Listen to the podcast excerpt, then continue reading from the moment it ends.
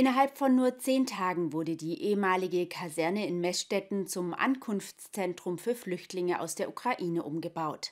Weitere Weichen für die Regionalstadtbahn wurden gelegt und auch mit dem Zollernalb-Zentralklinikum geht es voran. Was im Zollernalbkreis 2022 sonst noch los war und welches Jubiläum in 2023 ansteht, hat uns Landrat Günther Martin Pauli im Jahresinterview verraten. Nach Kriegsbeginn in der Ukraine im Februar 2022 ging es im Zollern-Albkreis ganz schnell.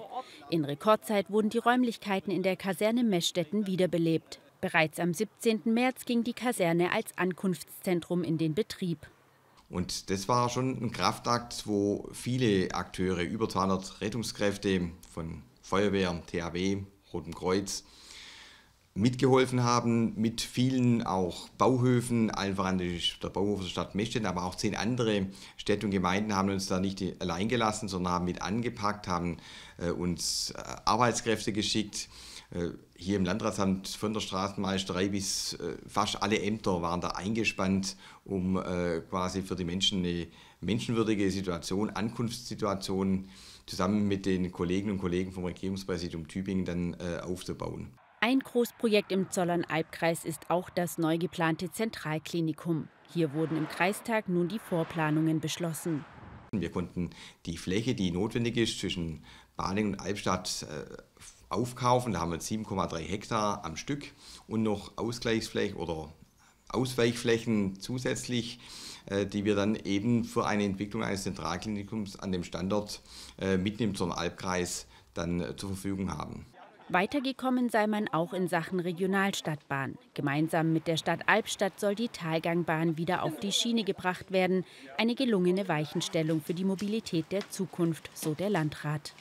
Der Zollern-Albkreis ist für seine Artenvielfalt bekannt und erfreut sich auch als touristisches Ziel großer Beliebtheit.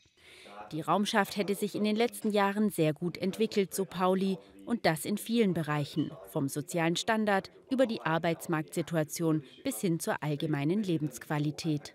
Indem wir beispielsweise jetzt bei der Bruckner-Studie, die jüngst äh, in den letzten Wochen publiziert worden ist, sind wir jetzt auf Platz 126 gelandet von 401 Stadt- und Landkreisen in der Bundesrepublik Deutschland. Und das ist jetzt zwar bloß im vorderen Drittel, aber wir waren noch äh, drei Jahre vorher auf Platz 228 äh, platziert. Und das heißt, wir haben einen erheblichen Sprung nach vorne gemacht. Finanziell habe der Landkreis solide und verantwortungsbewusst gewirtschaftet, sodass nach wie vor Investitionen getätigt werden können. Allerdings würde sich der Landrat einen Bürokratieabbau wünschen, um schneller voranzukommen. Als in den 90er Jahren die innovativsten Windräder in Baden-Württemberg mal im im Raum Spurladingen errichtet worden sind, da hat der Antrag noch 260 Seiten umfasst. Mittlerweile äh, umfassen solche Anträge 72 Leitsordner. Das kann man sich schon gar nicht mehr vorstellen, wie das vernünftig bearbeitet und rechtskonform dann auch äh, entschieden werden kann. Schuld sei aber nicht nur die Bundes- oder Landespolitik, sondern auch die immer geringere Bereitschaft der Gesellschaft, Eigenverantwortung zu übernehmen, so Pauli.